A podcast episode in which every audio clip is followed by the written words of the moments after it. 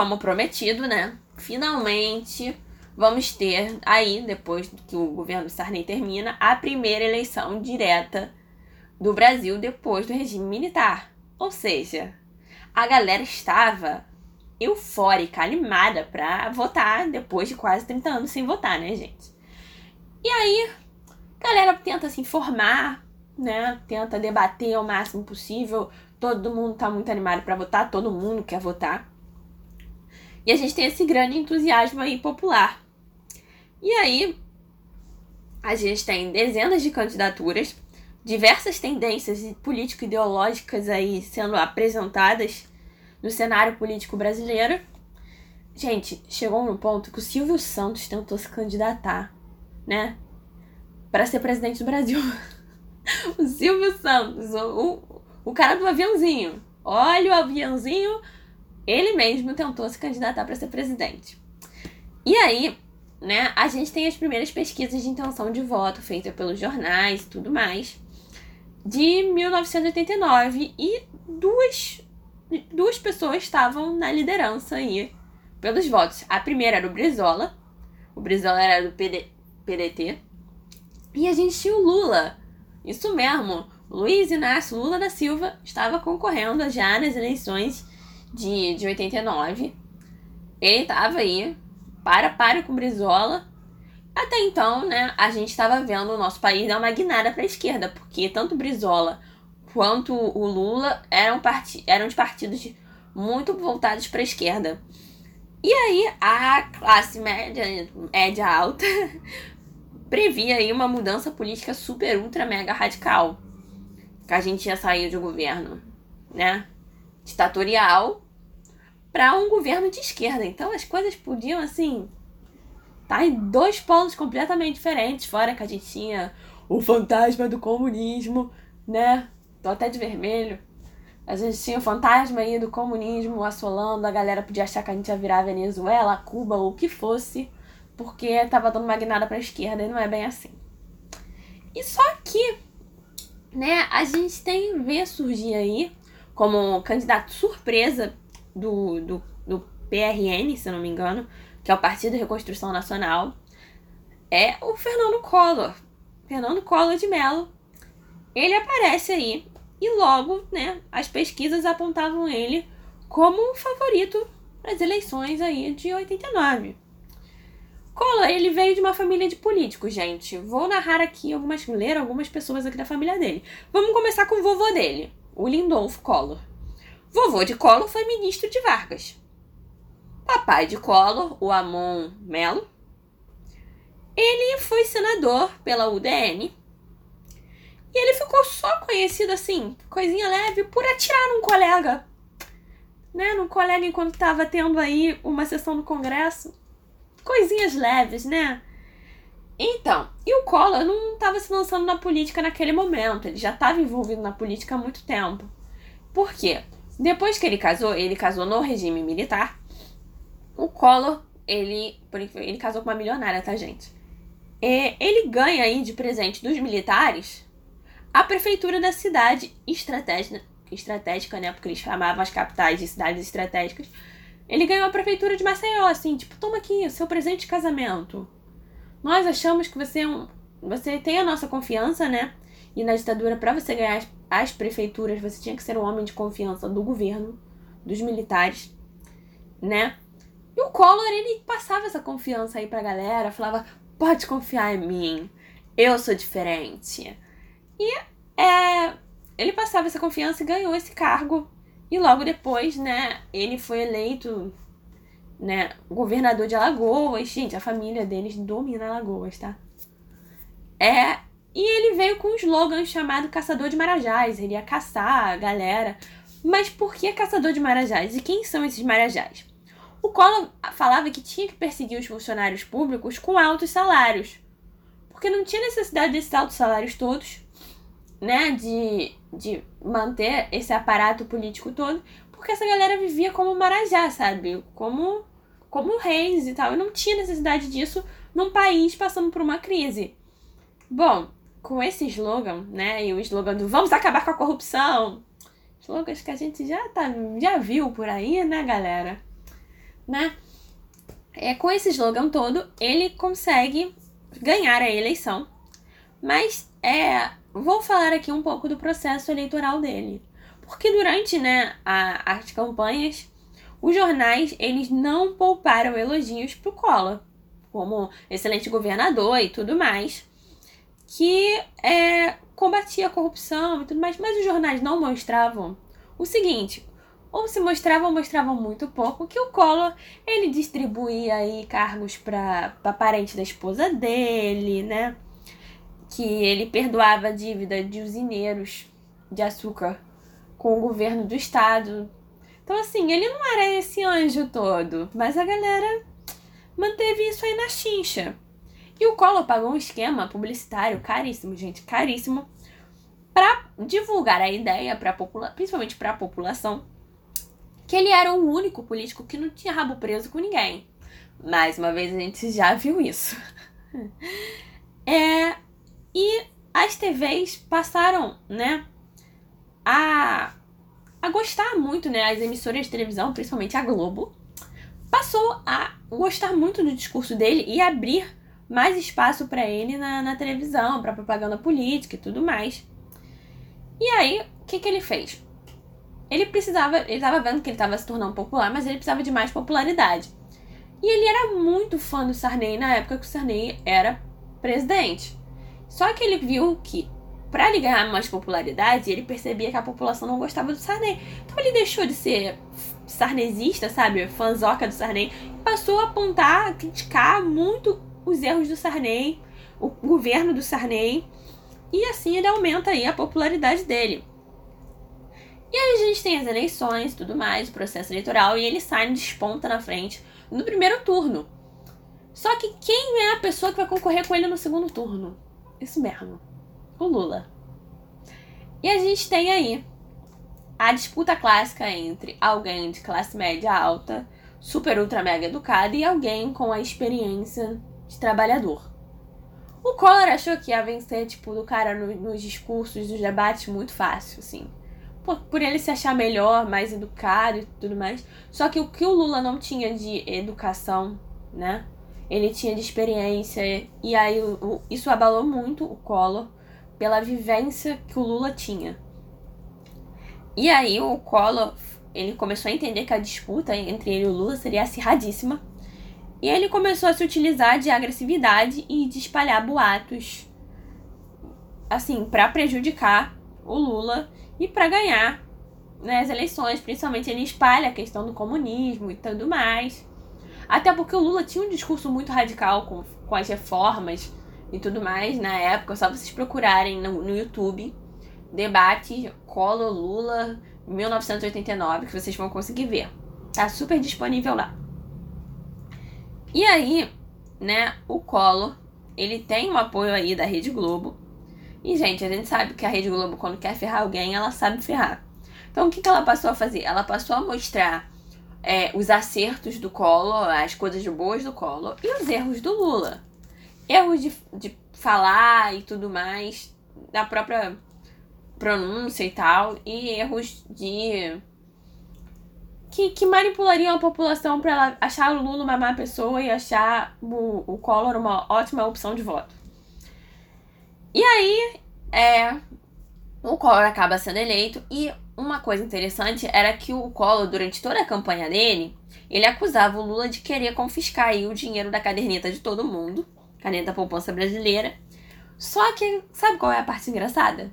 A primeira coisa que ele fez quando assumiu né, a, a presidência do Brasil foi confiscar aí o dinheiro da população, das poupanças e das, das contas correntes. A pessoa só podia sacar até dado dinheiro. E esse dinheiro aí que foi confiscado seria devolvido, se ele foi eleito em 89, a pessoa só pegaria esse dinheiro, só teria acesso a esse dinheiro novamente em 91, e esse dinheiro seria pago em 12 vezes. Por que, que ele fez isso? Porque a gente tinha excesso de moeda no nosso mercado e ele precisava tirar essas moedas do mercado para que é, pudesse dar uma equilibrada aí na, na inflação. É, ele desenvolveu também um plano econômico chamado Plano Brasil Novo, que ficou mais conhecido como Plano Collor. É, ele desenvolveu, quem elaborou esse, esse plano aí foi a ministra Zélia de, Co de Castro Melo. Ela foi a ministra da Economia dele. E ela acabou com o cruzado e retornou com o cruzeiro, ou seja, troca moeda mais uma vez. É, a gente teve preços congelados, mas assim, a gente estava tendo tem, tinha reajuste de preço de aluguel, é, de mensalidade escolar e de tarifas elétricas. Elas se reajustavam aí mensalmente. O projeto econômico dele era muito, muito, muito apoiado em políticas liberais. O que, que isso significa? É, ele acreditava que implantar essas reformas liberais é, era o caminho para o Brasil atingir o mesmo nível de desenvolvimento do primeiro mundo.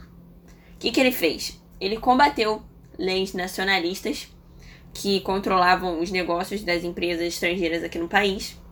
Ele iniciou a venda de empresas estatais. É, ele se recusou a pagar aposentadorias melhores. Por que ele fez isso? Porque ele acreditava que não era dever do Estado pagar. Então ele, ele, é, ele era muito adepto à política liberal de cortar gastos do Estado. O Estado deveria ter a menor participação possível. Ele liberou também aí as importações e reduziu as tarifas alfandegárias para esses produtos. Por que, que ele fez isso, né? Primeiro, é, ele sabia que com isso o nosso mercado seria inundado de produtos estrangeiros e com isso é, ele poderia desenvolver né, a concorrência com produtos brasileiros que faria os produtos brasileiros correrem atrás de melhorar a qualidade dos seus produtos, né? Tanto as empresas brasileiras, 100% brasileiras, quanto as multinacionais. Isso deu certo? Já deixo para vocês aqui, tá?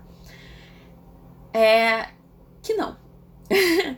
ele passou a vender imóveis, né, e veículos do governo para conseguir mais dinheiro. Ele extinguiu ministérios. É, tudo isso seguindo o objetivo aí desse plano plano Collor de diminuir os gastos, né, da do estado e, por consequência, acabar com a inflação e modernizar a economia brasileira. Então, tinha todos esses objetivos que ele pretendia cumprir com o Plano Collor. Essas medidas, obviamente, causaram grande, grande, grande impacto, mas não deram certo. Não deram certo porque, né, os resultados não foram satisfatórios em menos de seis meses a gente já tinha o aumento da inflação pela milésima vez e aí o governo foi obrigado a elaborar mais um plano, que é o Plano Collor 2. Assim como o Plano Collor 1, ele também falhou, né? E aí o Collor, ele termina o seu primeiro ano de governo aí com uma recessão absurda e com o agravamento dos problemas sociais do país. Só que, né, os planos econômicos do Collor, eles falharam principalmente por questão do autoritarismo que ele tinha e pelo intervencionismo exagerado que caracterizava uma violência, né, basicamente, né, na economia brasileira, no sistema econômico brasileiro. E isso foi atrapalhando muito o mandato dele, ele foi ficando muito impopular. Mas não é esse o motivo pelo qual ele sofreu um impeachment, tá, gente? A imagem do Collor já estava muito ruim, mas o golpe final, né, para ele sofrer o impeachment foi a denúncia do irmão dele, do Pedro de é, e Pedro Collor de Mello era o irmão dele, eles não se falavam, e aí o irmão dele deu uma entrevista é, falando, denunciando o irmão, falando que o irmão tinha um esquema de corrupção com o PC Faria. PC Faria é, é o Paulo César Farias, que era assessor aí do. Era o braço direito do Collor no, no governo.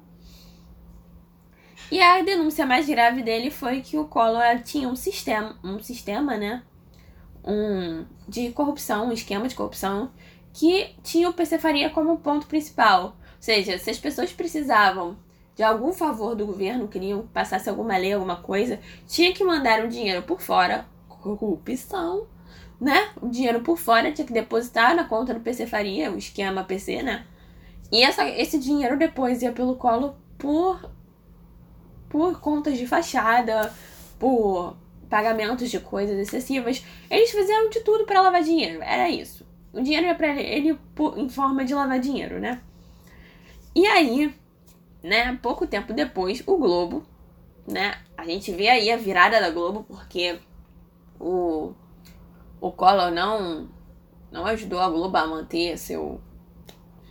a ser, a ser exclusiva da, do, do governo, uma parada dessa. Enfim, Collor não se deu muito bem com a Globo, fez algum bel aí que deu um erro com a Globo, a Globo falou: é, você acha que vai me ferrar? Eu vou te ferrar primeiro. Que a Globo é assim, né?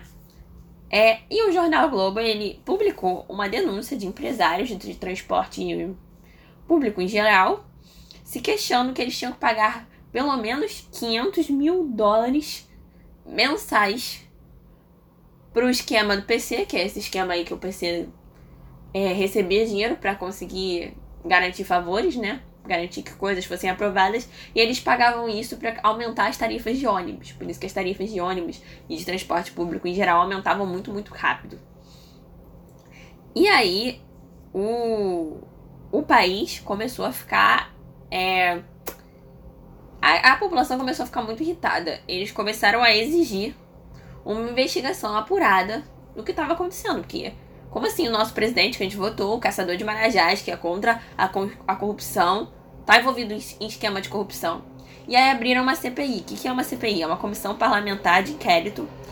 E o que, que é essa comissão? É um grupo aí escolhido de deputados e senadores que passa a investigar profundamente essas ligações. No caso, né, a ligação do PC com o Colo. E, gente, pouco tempo depois, a cada dia que passava, confirmava aí essas ligações, confirmava que o cara estava envolvido mesmo em esquema de corrupção, esquemas de corrupções brabos. E aí, é... a, a grande pergunta que fica é: como assim, né? Como assim? E por, por que esses esquemas foram achados tão rápido? Por que, que a Globo ganhava aí com trocar de lado e entregar a cabeça do Collor para a população?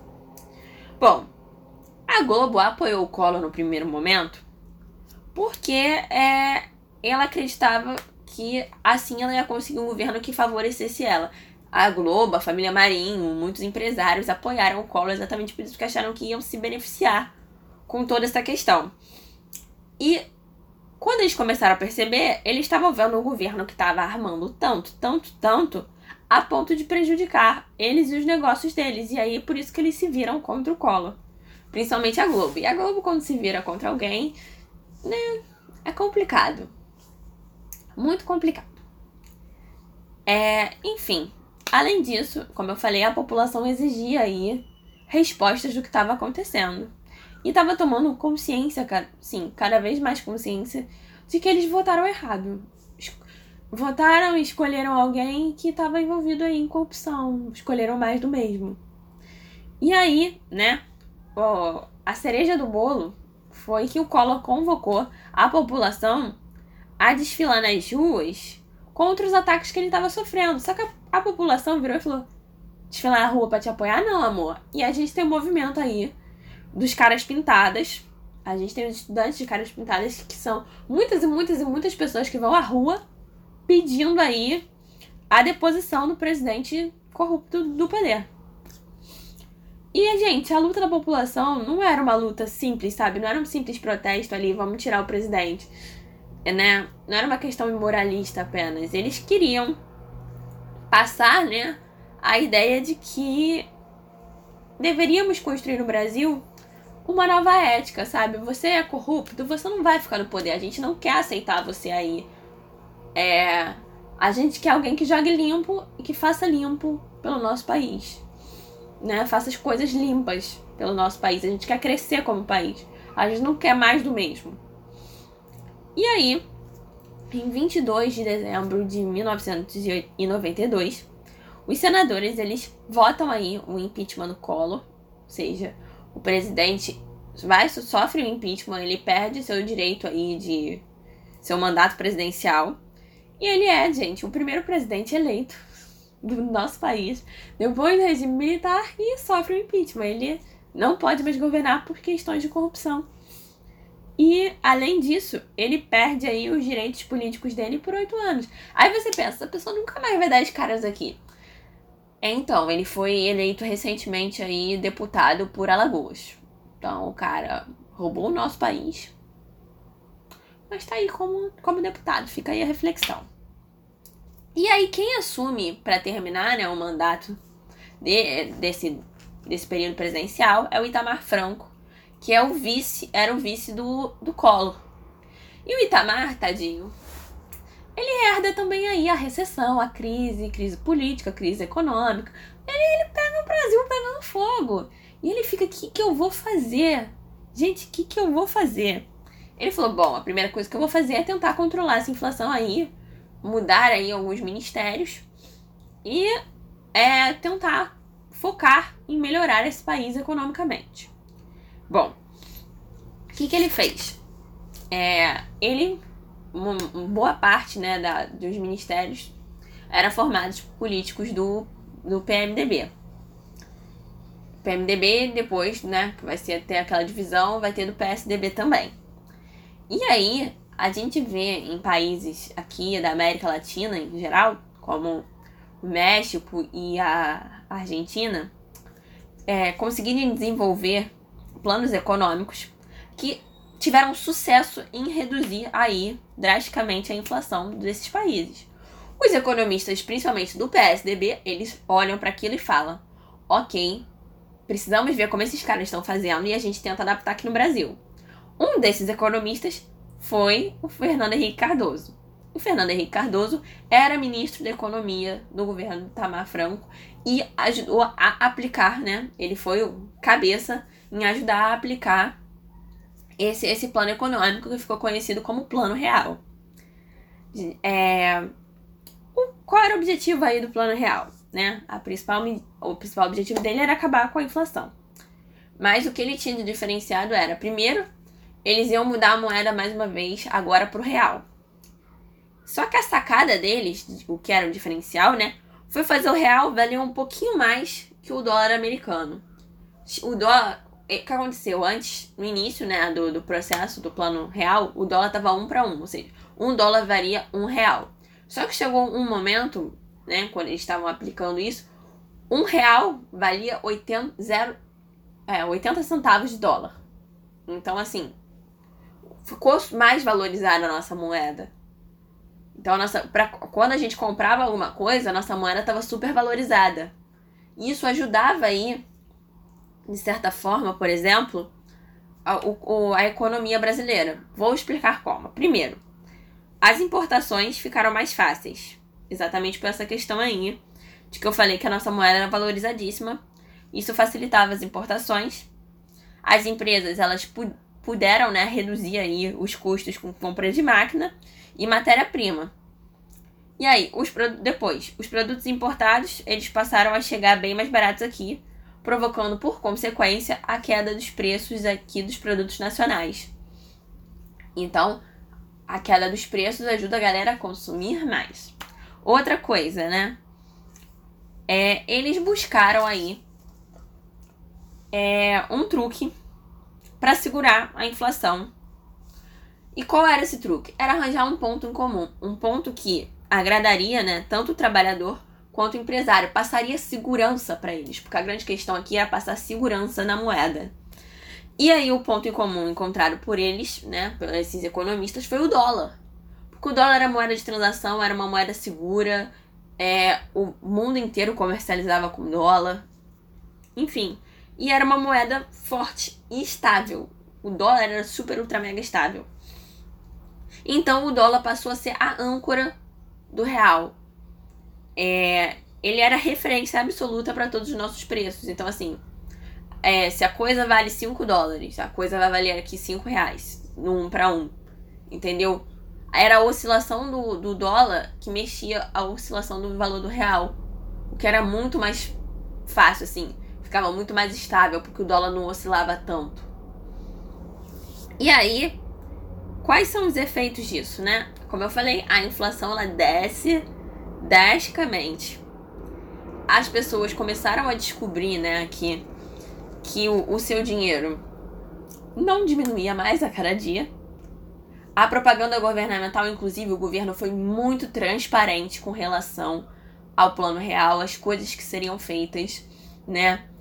É, explicando aí para os trabalhadores, explicando para os empresários que eles não estavam perdendo dinheiro de forma alguma.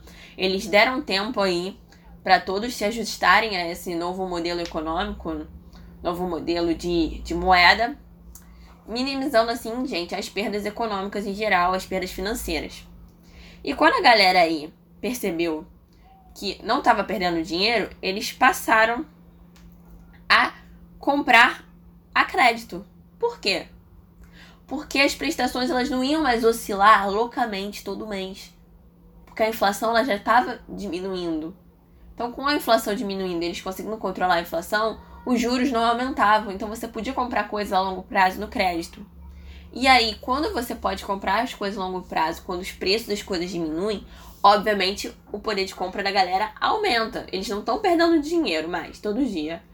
É, os preços das coisas diminuíram. Eu tenho uma estabilidade econômica aqui que eu posso comprar as coisas. Então, gente, era óbvio que a economia, né, ia voltar a despontar. Isso ficou conhecido como milagre econômico, né? Realizado aí pelo Plano Real, pelo sucesso do Plano Real e, obviamente, esse, esse sucesso todo do Plano Real e essa segurança que o Plano Real trouxe foi o que levou, principalmente, o Fernando Henrique Cardoso a ser eleito depois do Itamar Franco. Ele vai ganhar nas próximas eleições, que eu vou falar na próxima aula, né?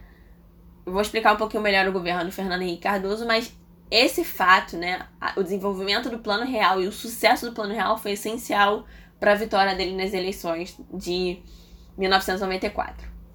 É isso, gente. Essa aula ficou enorme, mas eu espero que vocês tenham gostado. Beijo!